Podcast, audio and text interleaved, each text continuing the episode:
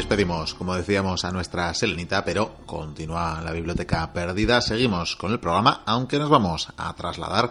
Acabo de decir que íbamos a barrer para casa y nunca mejor dicho lo de barrer porque con escobas tiene algo que ver el lugar al que vamos. Es que seguimos aquí el señor Goicuria y un servidor, pero nos vamos a trasladar volando en escoba, ¿por qué no? ¿Por qué no? El problema es que yo no sé cómo volar con estas escobas. Pero no ha visto Harry Potter. sí, pero no sé, no tengo varita. Bueno, pues te la inventas. O sea, vamos a, no sé, nos cambiamos de ropa o algo. Sí, sí, vamos a ponernos unas túnicas oscuras, no sé, pelucas, pelucas rizadas de colores hay que ponerse. Eso me han dicho. Pero esta no era la del payaso de mi color. Bueno, algo así. Es que a mí, yo. Fue ayer. Ayer me encontré con una bruja y me dijo, más que de gracia, y quiero que vengas a una aquelarre, quiero que te unas. Y dije, ah, pues me, me parece muy bien porque necesito amigos. Y, y dije, ¿puedo llevar un amigo? Y dijo, bueno, dice, si es malvado y pagano y todo eso. Y dije, pues Miquel. Me alegra que dijera eso y, no si es gordito y jugoso mm. te lo puedes llevar. Es que al parecer es aficionada a tus trabajos de inquisidor, porque piensan que un inquisidor pues es más brujo que ellas. O sea que imagínate. Ah, bueno, sí. Claro, claro la tortura, todo eso. O sea, han oído hablar de mí. Muy mm. bien. tenemos que ir a Zugarramurdi, a la Aquelarre. Bueno, pues vamos, vamos a Zugarramurdi, qué maravilla de paraje qué cueva que, os recomendamos que vengáis, leches, porque este es muy recomendable la visita y qué marco incomparable para hablar de nuestra mitología, la mitología vasca. Mitos y leyendas, Miquel, hemos hablado muy poco de, lo que es eh, las historias que hay en el País Vasco y, se me ocurrió para, para este día, eh, estamos en el Día de Todos los Santos, eh, mientras la gente cuenta historias de terror, eh, habla de, Halloween, pues yo he pensado, ¿y por qué no hablamos de, los seres que hay aquí? Pero contando también historias y leyendas. Historias que a los antepasados de estas tierras eh, les darían miedo terrible. Y a nosotros, pues bueno, casi nos puede resultar hasta gracioso, pero bueno, son interesantes y son bonitas. Son muy interesantes, podemos eh, poner un marco en el que tenemos una cultura, aparte de, en fin, si habláramos del idioma, por ejemplo, ¿verdad? Es euskera y lenguaje pre-indoeuropeo, que no tenemos muy claro dónde viene, y una cultura también antiquísima que, mm, por supuesto, como pasa en eh, casi toda Europa, cuando el cristianismo avanza, pues se mezcla. Se mezcla la tradición, la leyenda, los personajes mitológicos, se mezclan con el cristianismo y nos dejan leyendas eh, que, que, son maravillosas en muchos casos. Sí, son chulas. Además, nos vamos a encontrar con seres que podemos encontrar en la mitología griega, en la mitología romana pero también hemos encontrado otros seres que podemos decir, oh, qué moderno. O sea, que es muy típico, eh, yo qué sé, duendes o cosas parecidas. Claro, ya, pero es que estamos hablando de unos seres que igual llevan en la tradición dos mil años o más. Efectivamente. Además, ten en cuenta que, que, bueno, en, las. Bueno, iba a decir las tres regiones. Eh, realmente teníamos que contar aquí las tres provincias del norte. Eh, tenemos que contar también parte de Navarra. Quizás también un trozo de, de, Cantabria y puede que incluso el norte de Burgos para englobar, porque tenemos que tener en cuenta que estas historias no se quedan limitadas por las rayas que vienen en nuestro mapa geográfico. No, desde luego, y, la antigua... Pues otras traspasan. La, bueno, Vasconia, en fin, se ha llamado luego a diferentes, pero mismamente el territorio que abarcaba el, el, propio euskera pues eh, era bastante más amplio que lo que a día de hoy, por tanto, también esas tradiciones y esas leyendas también eh, llegaban más lejos de las fronteras actuales, evidentemente. Que además son tradiciones o, leyendas, como tú bien has dicho, que sirven también para que los más jóvenes no se aventuren a... Sí, infundir el, miedo. el, miedo y el respeto y, asentar esas normas que podemos encontrar hasta, hasta en los cuentos infantiles, ¿verdad?, de, de los Perrault o los hermanos Grimm. La verdad es que yo creo que este programa, bueno, menos esta sección, es una sección para escucharla de noche tranquilamente en casa. ¿Y por dónde empezar? Me gustaría empezar por este día, el Día de Todos los Santos, Miquel. Por una razón, es que está investigando. Has estado investigando. Un poquito, está investigando un poquito y he descubierto que en Eibar había una costumbre. Una costumbre que por lo menos debió durar hasta el siglo XIX. Y era que el Día de Todos los Santos había que beber y comer en las tabernas hasta emborracharse.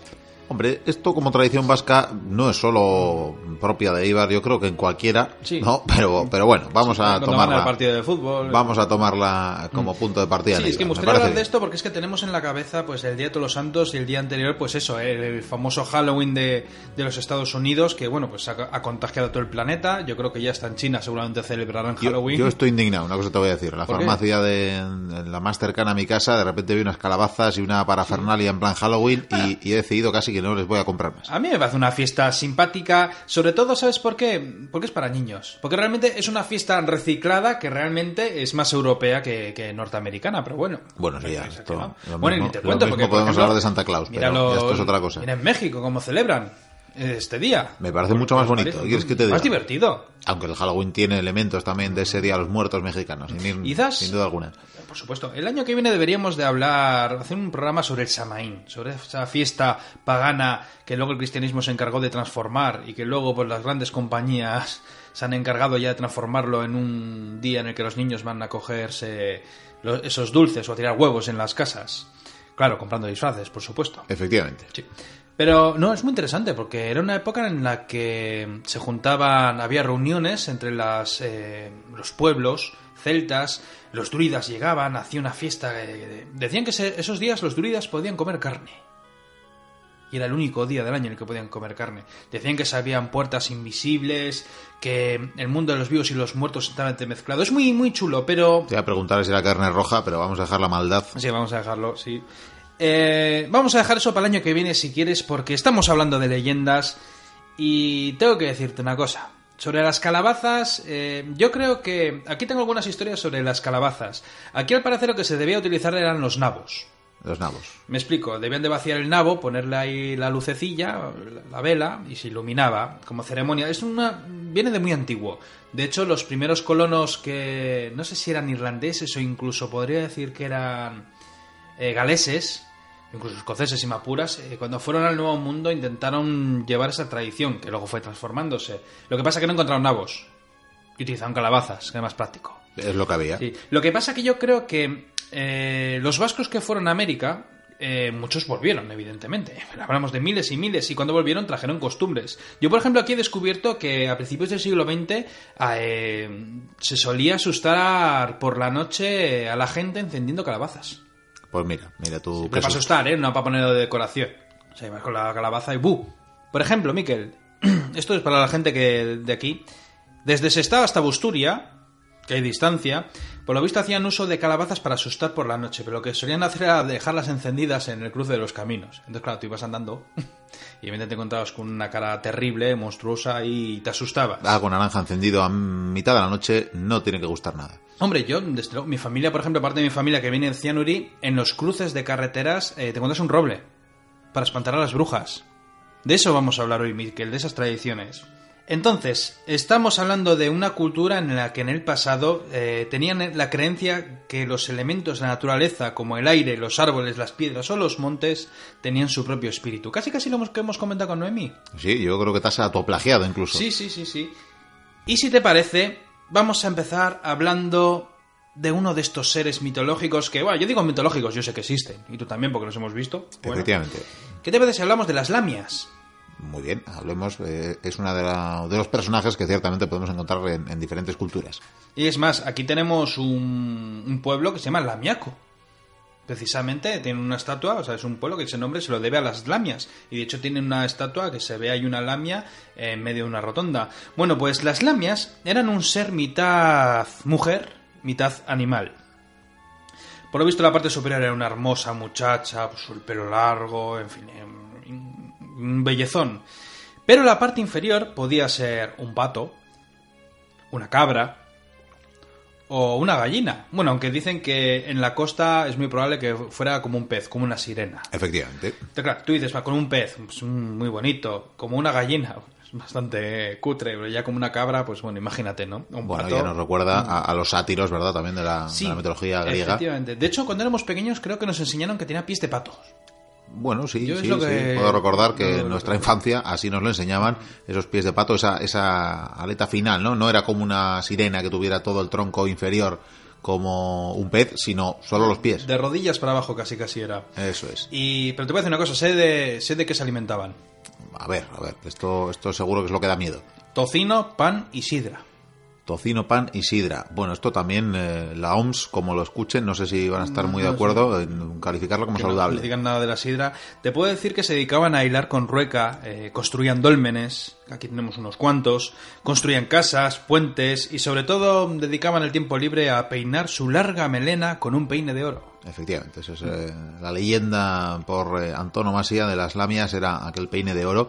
Interesante lo que decías de los cromlechs, aquí tenemos cómo, cómo se liga el pasado de los, eh, de los monumentos megalíticos, ¿verdad? Cómo se les busca explicación a través de la mitología.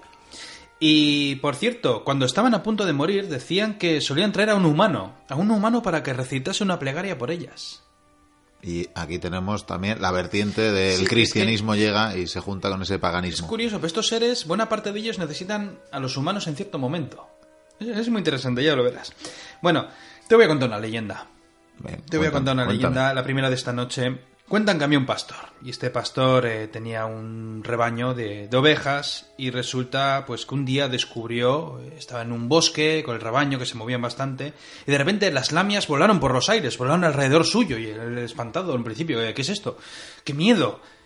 Y resulta que descendieron y hablaron con él, él conversó con ellas, se llevó muy bien y se enamoró de una de ellas.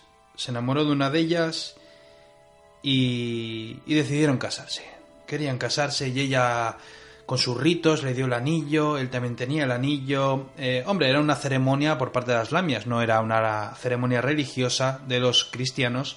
Sin embargo, este dijo, bueno, tengo que decir a mi madre que me he casado. Y cuando volvió al pueblo habló con su madre y su madre le dijo, esto me parece muy raro. ¿El qué? Dice que esa mujer no se le vean las piernas, podría ser un ser extraño. Y eso de que vuelen también. Pero bueno, eso era lo secundario. Y entonces eh, él habló con el cura y el cura le contó, mira en los pies y dime qué es lo que ves. Volvió al día siguiente, comprobó que, efectivamente tenía los pies de pato. Y entonces se dio cuenta que era una lamia y que la había engañado, porque estos personajes eh, había una superstición que decían que, que, eran malignos. No tenemos pruebas, la verdad, que podían ser buenos como malos. Sin embargo, este señor eh, enfadado lo que hizo fue cortarse el dedo para quitarse el anillo, se lo devolvió a la lamia y decidió irse para nunca más volver. Ahí termina esa historia. Son historias antiguas, un poquitín mezcladas, no sé cómo, cómo han ido evolucionando con los años. Esta es una historia simplona de el miedo, la confusión que podían generar estos seres hacia las gentes que vivían alrededor. Pero tengo otra leyenda. A ver, vamos con la segunda. Resulta que hay una zona, una zona marcada entre los pueblos de Bermeo y Mundaka, que están en la costa. Y Lamiarán es una pequeña loma donde se alza el caserío Lamiarán, o como los bermeanos llaman también Sorguiñenechea, es decir, la casa de las brujas. Decían que había un pescador, y este pescador, tras faenar todo el día, regresaba cansado en su barco, y de súbito eh, empezó a mirar alrededor, pasaba algo, fue rodeado por un buen número de lamias, todas ahí dando vueltas en su barco como si fueran sirenas y decían que, querían que se fuera con ellas. Y él, claro, que se fuera con ellas, moriría, claro, se ahogaría. Y este hombre, muerto de miedo, eh, lo primero que hizo fue santiguarse y de repente las lamias se hundieron en el agua y parece que huyeron. Entonces comenzó a remar a todo correr, llegó al puerto, eh, puso pies en polvorosa, entró en la iglesia de Santa Eufemia para dar gracias por haberle librado de las lamias. Yo esto lo cuento como si fuera una crónica verídica, ¿eh?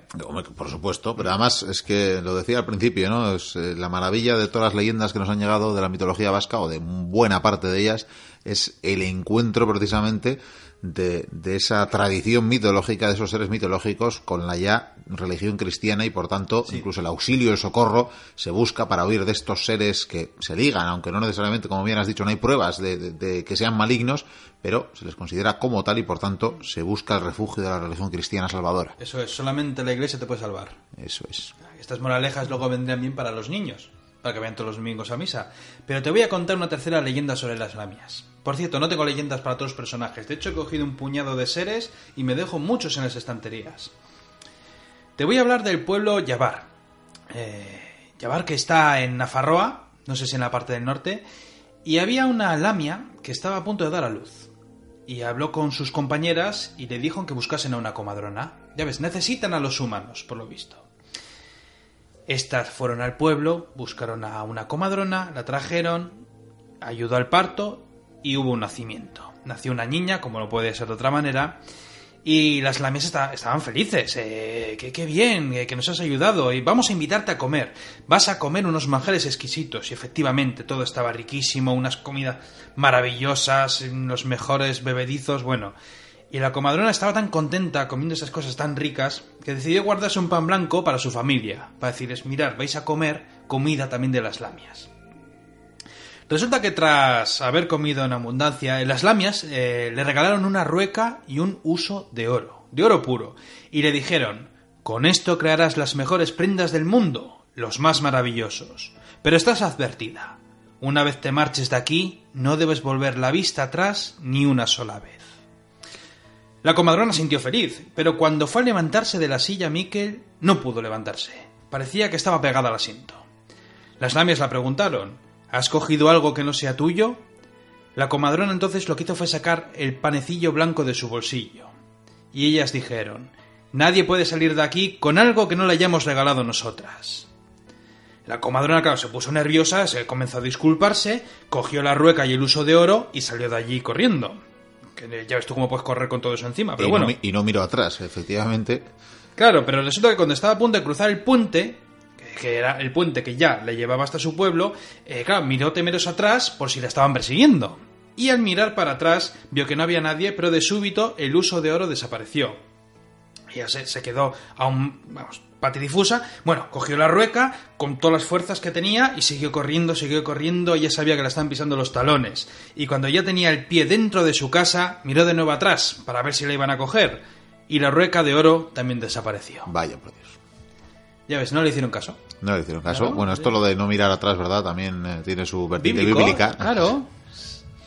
Te voy a hablar de otros personajes. Estos además un oyente nos preguntó por ellos. Hombre, hombre, los, que- los galchagorris. Por supuesto, los galchagorris. Eh, los amigos del capitán Álvaro Pellón y salvadores del vizcaíno. Los calzas rojas, que sería su traducción al castellano, eran duendes pequeños. Que también los duendes eh, aquí se llaman los irachoak, duendecillos. Lo que pasa es que un iracho eh, podía tener cualquier forma. La verdad es que siempre pensamos en seres pequeños, pero en ningún momento dice si son grandes o pequeños, pueden tomar cualquier forma. El caso es que estos duendecillos vestían unos pantalones rojos, y es por ello que les llamaron calzas rojas, galchagorris. O pracagorris también. Placagorris también, sí. De hecho, yo así les conocía de Que pequeño. sería exactamente igual, el mismo significado. Bueno, pues sobre estos personajes dicen que en algunas ocasiones se transformaban en insectos. Me imagino que para pasar desapercibidos. Eh, eran juguetones, amigables y muy hábiles en todo, Miquel. En todo, en absolutamente todo. Su dueño los guarda en un alfiletero o en una caja pequeña y cuando los saca, su único objetivo en la vida de estos seres es, es trabajar para su amo. ¿Qué ocurre? Comienzan a dar Un vueltas poco zombies, alre- ¿eh? También. Sí, sí, pero bueno, pero estos más raros, porque lo sacas del alfiletero, comienzan a dar vueltas alrededor de tu cabeza, preguntando una y otra vez qué quieres ordenarles. Trabajan por la noche, a destajo, sin parar, y por la mañana vuelven a la cajita. Y te voy a contar una leyenda. Que yo creo que te, eh, esta igual es mi favorita, ¿eh? Ya verás. Hablamos de Zarauch. Vamos a la costa guipuzcoana. Efectivamente, pueblo costero de Guipúzcoa, donde vivía un hombre muy pobre. Era un tipo que además se le había, había tenido muy mala suerte en la vida, todo le había ido mal, todo lo que quería emprender, eh, fracaso. Y para colmo tenía muy poco dinero. Desesperado fue a ver a una bruja, y esta, una sorguiña, por cierto que así las llamamos, y esta le dijo que se fuese a Bayona, a la provincia del norte. Y allí le dio las indicaciones sobre una tienda, una tienda en concreto donde tenía que comprar un alfiletero. Ese alfiletero contendría cuatro galchagorris que le cambiarían la vida. Este hombre fue a Bayona, eh, gastó lo que le quedaba, que era media onza de oro, por un alfiletero, o sea, lo último que tenía, y el vendedor le aconsejó, ten a los genios siempre ocupados o te harán la vida imposible. Cuando regresó a Sarauch, abrió el alfiletero. Y de súbito los galchagores volaron, felices, eh, comenzaron a, a revolotear por su cabeza y le preguntaron al dueño en qué podrían trabajar. Y el hombre pues les encomendó sembrar el campo. Tenéis que sembrar el campo. Y vaya, en un abrir y cerrar de ojos consiguieron sembrar el campo. Trabajaban muy rápido. ¿Qué quieres que hagamos? preguntaron de nuevo. Y él dijo, bueno, pues os voy a ordenar que taléis los árboles para sacar leña. Poco después volvieron a preguntar, porque ya habían terminado. ¿Qué quieres que hagamos? Arrascándose la cabeza, comenzó a pensar y entonces les ordenó que arreglasen el tejado, que arreglasen las paredes, que cortasen la leña, que cavasen un pozo, que reunieran el ganado, que molieran el trigo, ordeñar las vacas y hacer queso. Bueno, antes de que acabase la noche habían terminado todos los trabajos. ¿Qué quieres que hagamos? volvieron a preguntar. El hombre se dio cuenta que ya no quedaba nada más por hacer. No había ningún trabajo más ni una labor más en toda la casa para hacer. Y no se le ocurría nada. Y entonces los galchagorris, por su cuenta, estaban enfadados porque no les daba trabajo, comenzaron a trabajar al revés. Entonces, ¿qué hicieron? Sacaron las semillas de la tierra, colocaron la madera de nuevo en los árboles, que eso es digno de ver, por cierto. Quitaron las, quitaron las tejas del tejado, taparon el pozo, dispersaron el ganado y se bebieron toda la leche. Que esto es como una huelga a la japonesa, versión gachagorri. El hombre estaba desesperado, eh, no sabía cómo detenerlos y... Mira, le fue mal en la vida, pero espabilado era porque decidió llamarlos. Venid, venid, gachagorris, que tengo un trabajo para vosotros. Vinieron revoloteando por su cabeza, corriendo, simpáticos. Les dio una orden tajante, seria además. Quiero que me traigáis agua usando esto. Lo dijo señalando un cedazo con agujeros para pasar la harina. Vamos, un colador. Los galchagores cogieron ese objeto, eh, lo llevaron al pozo, al agua, eh, cogieron el agua, pero cuando intentaban llegar donde estaba su amo, el agua se colaba por los agujeros una y otra vez y, no eran incapaces de llevarla. Y entonces empezaron a agobiar y, sabían que, eran incapaces, que no había manera de conseguir con su objetivo, eh, no, había manera de, trabajar. Y fue por ello que se enfadaron y desaparecieron volando al bosque. El hombre, eh, sentado, reflexionando sobre todo lo que había pasado, se dijo a sí mismo que lo mejor era seguir con su mala suerte que probar suerte con los seres mágicos de los bosques. Por cierto, se supone que no sé si es el día de todos los santos, tú llevas un alfiletero a estos bosques oscuros de aquí brujeriles que tenemos y tan mágicos, dejas el alfiletero, el día siguiente lo cierras y te llevas tus galchagores a casa. Pues mira que bien, si alguien quiere hacer el experimento, pero que vaya pensando ya en una tarea imposible que otorgarles, porque si no se la pueden liar. Claro, pero fue listo, ¿eh? Efectivamente, si es la leyenda más clásica que hay, que son los galchagorros, yo creo que es la única que conozco. no, ahí descubrí 5 o 6, ¿eh? Sí, pero bueno, quiero decir que, esta, es la más clásica, la, leyenda por antonomasia sobre los galchagorris. Te voy a hablar de otro ser. De otro ser de este igual no te voy a contar la leyenda porque es que no nos va a dar tiempo, pero te voy a hablar del Basajaun. Oh, Basajaun, un clásico. El señor de los bosques. El Yeti o el Bigfoot de los vascos. Que literalmente quiere decir eso, ¿eh? el señor del bosque. Sí, sí, Basajaun, Basoaren Yauna. Que bueno, debería decirse Basajaun, ¿no? Bueno, eso ya, el cómo pronunciar la J es, eh, sí, ciertamente a, día de hoy, ya por consenso de Euskal Chandida de la Academia, y desde hace tiempo hay que pronunciar Jota, eh, no J, y por tanto vas allá. Si sí, alguna más, correcto. lo diré en J y es como si fuera para la gente una Y, ¿no? Sí, más o menos, para que la gente lo pueda entender, sí. Vale. Bueno, pues este señor de los bosques al parecer tiene su casa en los bosques más profundos, como no puede ser de otra manera, o también en las cuevas más oscuras. Es un humanoide pero por supuesto es enorme y tiene el cuerpo cubierto de pelo. Tienen una... O sea, la barba decían que le llegaba hasta las rodillas. O sea, como Jimmy el enano, solo que a lo bestia, pero también tenía el pelo que le cubrían los hombros, los brazos, la espalda. Eh, bueno, osos hemos visto en la playa todos, ¿no? Efectivamente. Pero a lo bestia. Y decían que uno de sus pies era normal, mientras que el otro era una, una pezuña enorme, Mikel. Me imagino que es una especie de ser que, se está que está entre humano y animal de los bosques, ¿verdad? Es un beor. un, híbrido. No sé cómo llamarlo. Es, un beornida, sí. Eh, ¿Cuál es su misión? Porque este Basajaun es un ser que, bueno, está ahí, pues como, bueno, tú has dicho a Beor, es una especie de Tomomandil que está incluso antes que los humanos ahí en sus bosques y él se dedica a protegerlos. No me extrañaría que Tolkien se haya basado en este personaje, ahora que lo pienso protegía los bosques, cuidaba de los rebaños, eh, también cuidaba de los lobos, curiosamente. O sea, espantaba a los lobos cuando venían a por el rebaño, pero también cuidaba de los animales. O sea, que en definitiva cuidaba de todos los animales del bosque.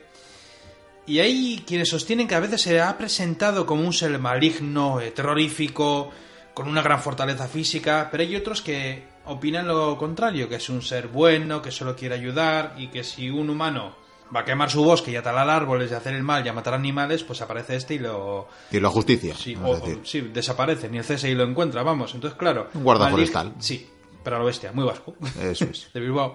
Lo que pasa es que, claro, para algunos lo ven mal y para otros lo ven pues como un ser muy, muy, muy bueno. Bueno, y también está esa alerta de la que hablabas de no te internas en el bosque porque hay seres eh, maléficos. Está el Basajau. Pero en este caso es que, quien lleve el mal que, que, lo tema, ciertamente. Claro. Hay quienes lo relacionan como el primer agricultor, el primer herrero o el primer molinero. El, tío era un, genio en todos los oficios. Hay muchas historias que cuentan cómo el primer humano aprende a trabajar el metal gracias al vasajón que le enseña, o cómo el vasajón les enseña a los humanos eh, la primera sierra para cortar árboles. Pero esto es lo mismo que Prometeo cuando le enseña a los humanos el fuego. Efectivamente. Es, es lo mismo. Te voy a hablar de uno que tiene que ver también con la mitología griega. Vale. Tártaro. Pues, tártaro, sí, Tártaro por supuesto. era el nombre de un cíclope con un solo ojo en la frente. Su historia es exactamente igual que la que, le, la que tiene Ulises, con otro cíclope en cierta isla, en sus aventuras. Y es que era exactamente igual. O sea, este cíclope era un pastor de ovejas. Eh, lo único que cuando tenía la oportunidad lo que hacía era secuestrar y devorar a los jóvenes de los pueblos.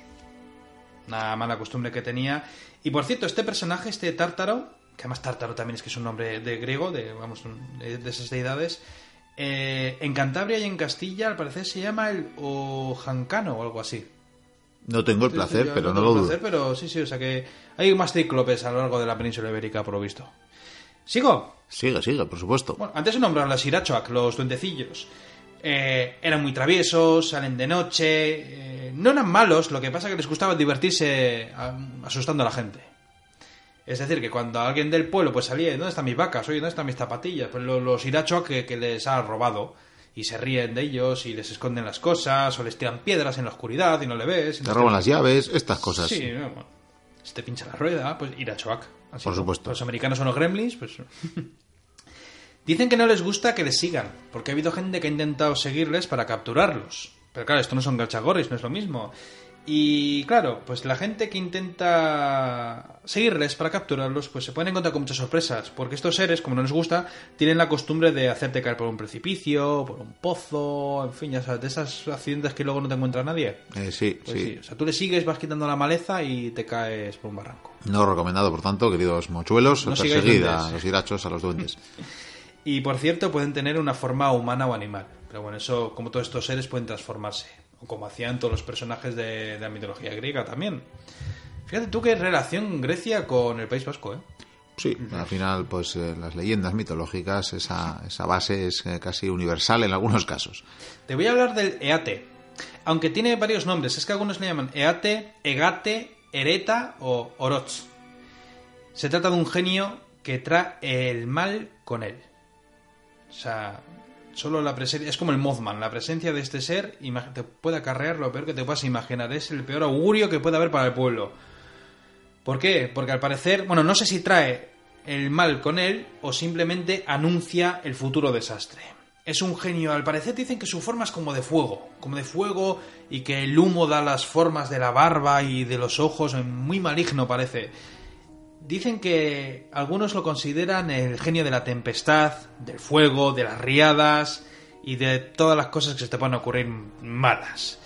Dicen que cuando algo terrible está a punto de suceder, se escucha su voz fuerte resonando por los montes avisando del desastre. Tú estás ahí y de repente oyes un ruido en los montes que resuena. Claro, un ruido muy extraño sería que todo el mundo se llena de pavor y en ese momento pues lo mejor métete en casa porque lo mismo pasa un huracán o llueve fuego, o vete tú a saber lo que puede pasar. Una riada, vamos.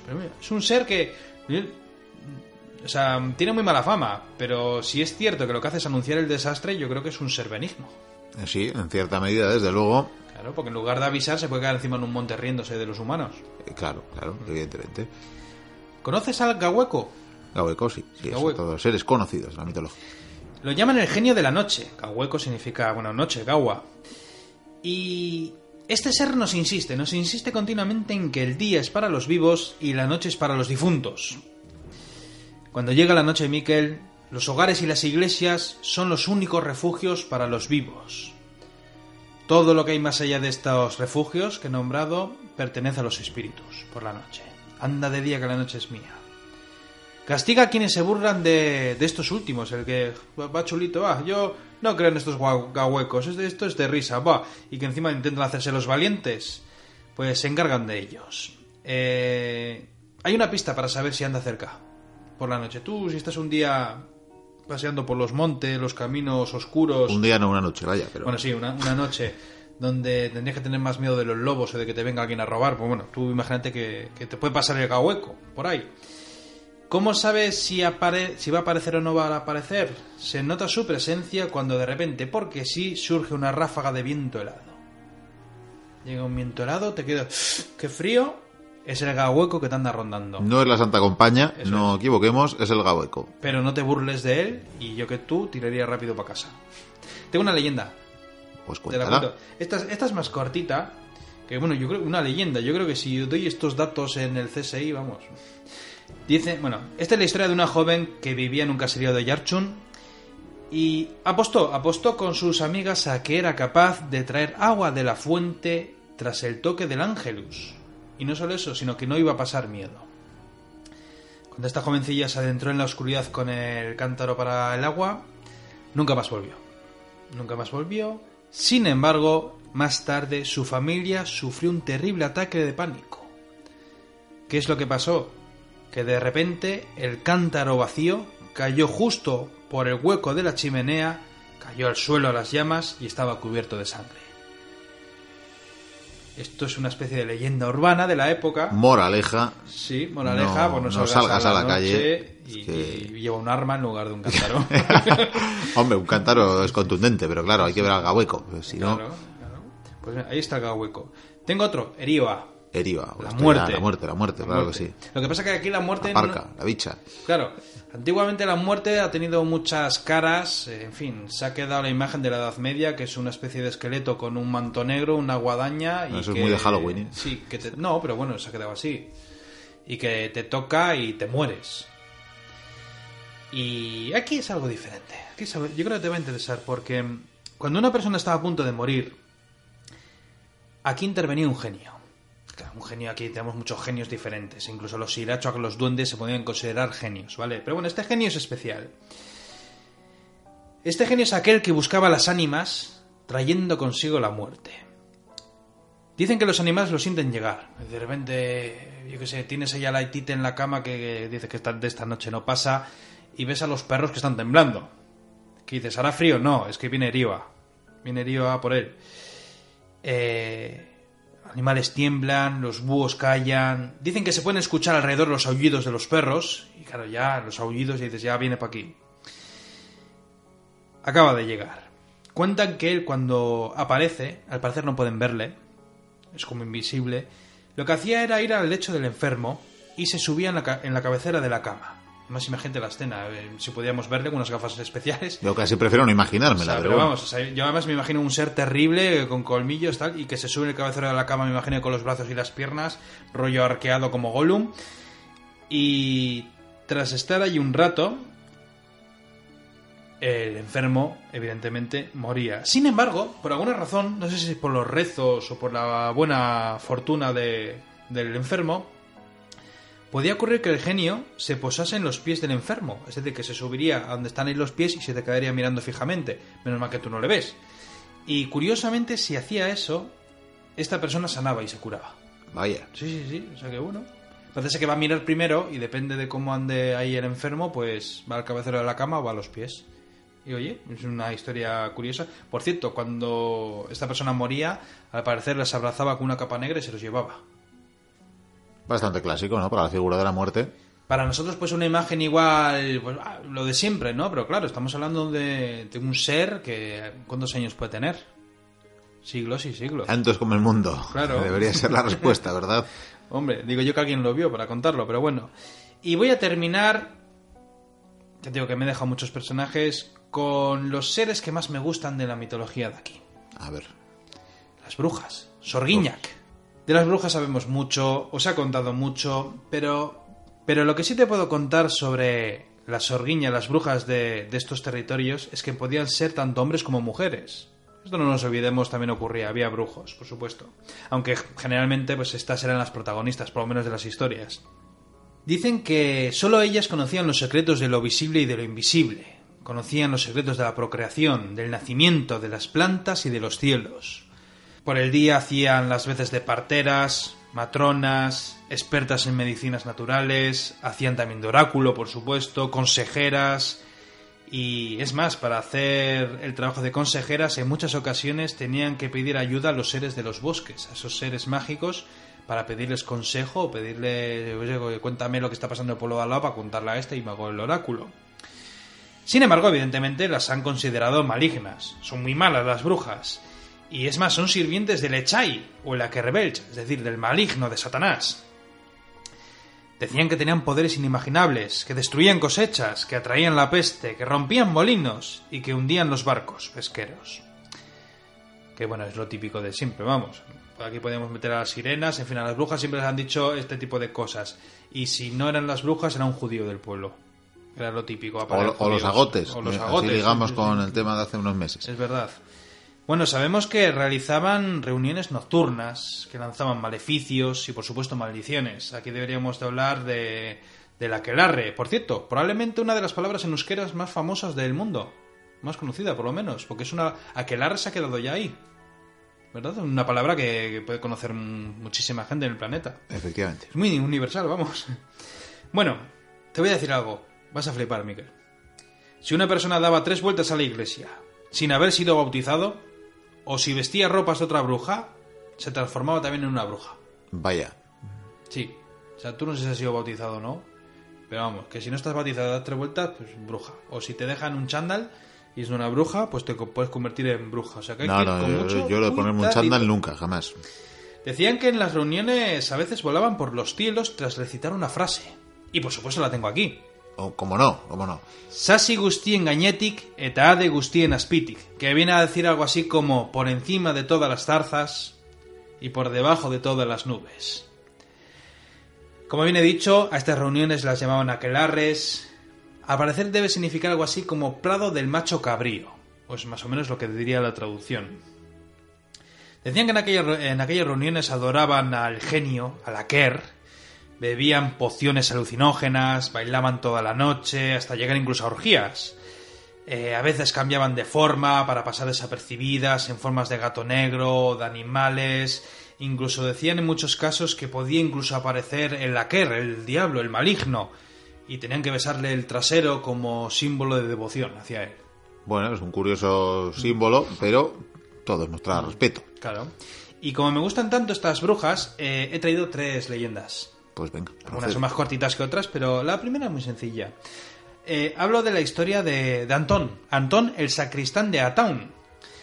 Este sacristán iba a pie al pueblo de Ordisia.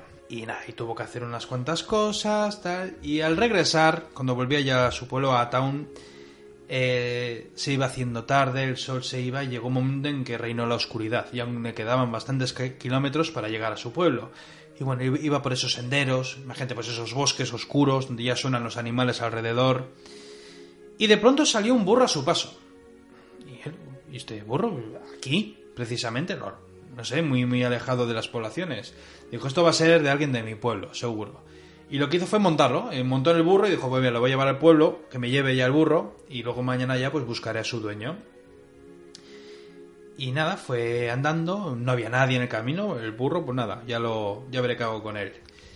Fue andando y al final llegó al pueblo. Y resulta que él quería ir a su casa, que estaba a la izquierda, pero el burro tiraba a la derecha, tiraba a la derecha, y él, pero que a la izquierda, a izquierda, y el burro, que no, a la derecha, a la derecha. Y llegó un momento en que él se daba cuenta que ese burro no era normal, no era normal, se asustó, y tenía un cuchillo, y de un brinco eh, lo que hizo fue apuñalar al burro y se apartó asustado porque pensaba que le iba a golpear y el burro salió corriendo y desapareció en la oscuridad.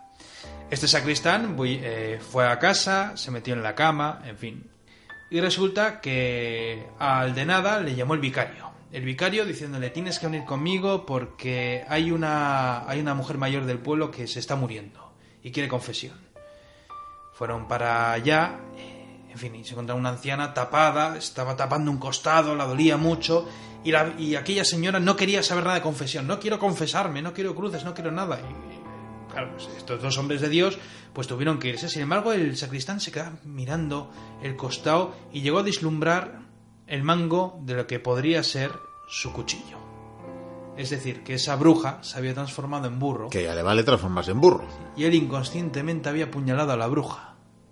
Una historia curiosa, ¿verdad? Muy curiosa. O moraleja, pues cuando vas de noche te montas en un burro. Eh, sí, y cuidado con un sacristán, que no siempre son tan pacíficos y te pueden clavar un cuchillo. Y cuidado con los cuchillos también. También, en general. Eso siempre hay que tener precaución. Te voy a contar otra historia. Esta historia ocurrió en Urquiza, en Áraba. Se decía que todos los martes del año se celebraba un aquelarre, un aquelarre donde venían todas las brujas de la comarca. El grupo bebía pociones, se untaban con ungüentos, volaban por los aires, bailaban vamos, por los campos, al son del chistu y del tambor, hasta que ya llegaba el amanecer. Contaban que el mismo diablo aparecía algunas veces, con forma de macho cabrío, enormes cuernos y barba puntiaguda. Cada vez que surgía, todas las presentes debían besarle trasero, como bien te he dicho antes. Además tenía una especie de, de zona alta de piedra. Cuentan que la bruja llamada Petralín intentó seducir a una joven para animarla a participar en el aquelarre.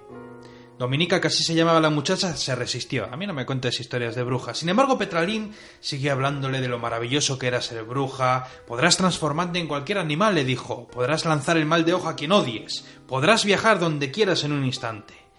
Y ante esto, pues Dominica pues, se fue animando. Pues, igual no está mal esto de ser bruja. Y las dos se presentaron en el siguiente aquelarre. Juntaron sus cuerpos con esos ungüentos extraños realizaron las frases mágicas y de repente a lo largo y ancho de todo el prado podías ver a brujos y brujas como rodeaban grandes hogueras. No, una aquelarre en toda regla. Y en medio de todas estas hogueras y de estos círculos de brujos y brujas, un altar de piedra donde estaba el macho cabrío. Petralín fue explicando a Dominica cómo debía actuar. Claro, para ser bruja tienes que hacer ciertas cosas. Y lo primero que tienes que hacer es, si quieres ser bruja y llevar la marca del sapo blanco en el ojo izquierdo, tendrás que presentarte ante el maligno. Fíjate tú, la, la marca del sapo en el, en el lo blanco del ojo izquierdo, ¿eh? Subieron al altar. Había gente, pero bueno, ella era la nueva. Subió al altar despacito, las escaleras, y antes de besar el trasero al diablo, Petralín la presentó. Esta es Dominica Durquiza, le dijo. El diablo la miró con sus ojos rojos y le dijo Petralín nos ha traído una nueva compañera. Imagínate una voz ahí que da miedo. Y de repente todos los brujos y las brujas comenzaron a gritar estasiados, comenzaron a aplaudir, un jolgorio. Y entonces el diablo comenzó a levantar el culo para que fuera besado. Y Dominica, cuando se acercó, gritó. ¿Qué gritó? Dios mío, qué culo tan sucio. Ya sé que esto puede cortar un poco el rollo, pero bueno, debió... esto fue lo que dijo. Y de súbito se hizo un silencio y de repente se escuchó un grito de todos los brujos y de repente todos desaparecieron. No quedaba nadie en el campo, solamente ella. Es que mentar a Dios ahí. Sí, sí, eso, güey. Estaba encima de la piedra. Todos desaparecieron. Y Dominica pues, estaba sola mirando las musarañas, eh, huyó, eh, corrió todo lo que pudo hasta meterse en la cama. Y al día siguiente se encontró con Petralín, que iba en dirección contraria a la que iba ella. Y nada más verla, Petralín cambió de lado de la calle y ni siquiera se dignó a mirarla. La vieja bruja nunca le llegó a advertir de lo más importante. Nunca jamás debía pronunciar la palabra Dios en presencia del diablo. Aquí termina esta historia. Ahí termina la historia, que por cierto... no, fue por el culo, fue por No fue por el culo, fue por Dios, ciertamente. No te quiero interrumpir, pero estoy casi seguro que la palabra no será no, tendrá la tilde donde se la has puesto y por tanto será Petralin, pero bueno. Puede ser, puede ser. vamos que no te quería Llevo mucho rato hablando y tengo un problema yo con las tildes, ¿verdad? Sí, sí, a veces se resitúan, pero bueno. Pues aquí, con esto acabo esta noche de de seres, de leyendas, de mitos, de, zombies con Noemi. Sí, la verdad que ha sido un programa muy adecuado para... Muy mágico, ¿verdad? Para esta fecha. Sí. Y muy mágico, ciertamente. Ya veremos eh, si el año que viene volvemos a repetir, ¿no? un programa temático. Ha sido un programa de culturas. Pues sí. Qué curioso.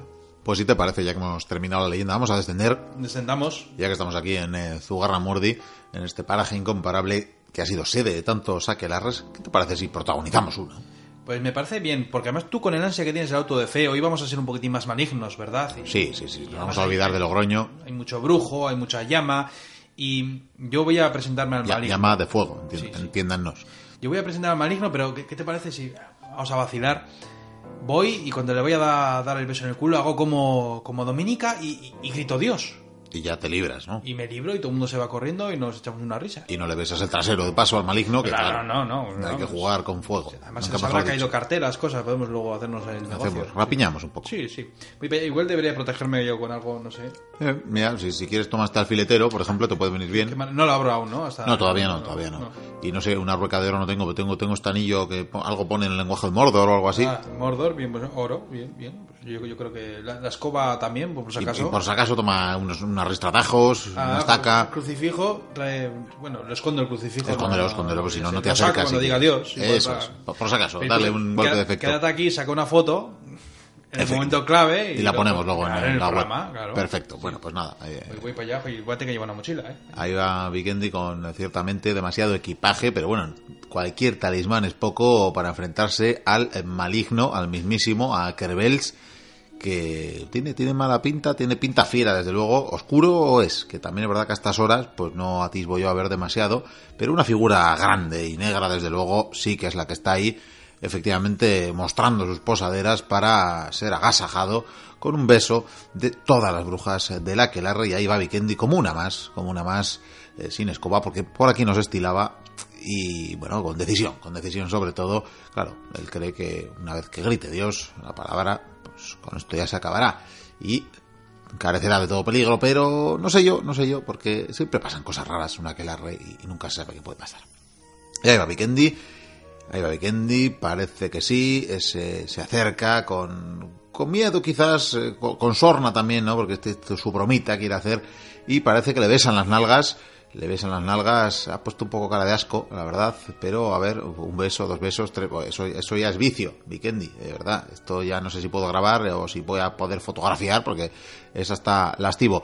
Y a ver, ahora, ahora, ahora es cuando empieza a gritar eh, Dios, Jesús, eh, Jesucristo, lo está diciendo Yahvé, creo que ahora empiezan varios idiomas que no, no entiendo y él cree que con esto se libra, pero no, la verdad que ahí sigue la figura de, de, creo que es Acarbels y siguen las brujas, que de hecho le están mirando a Vikendi con cara mala leche y no, no se ha ido. Espera que se da la vuelta, se da la vuelta, uy, no, no es Acarbels, es Basajaun.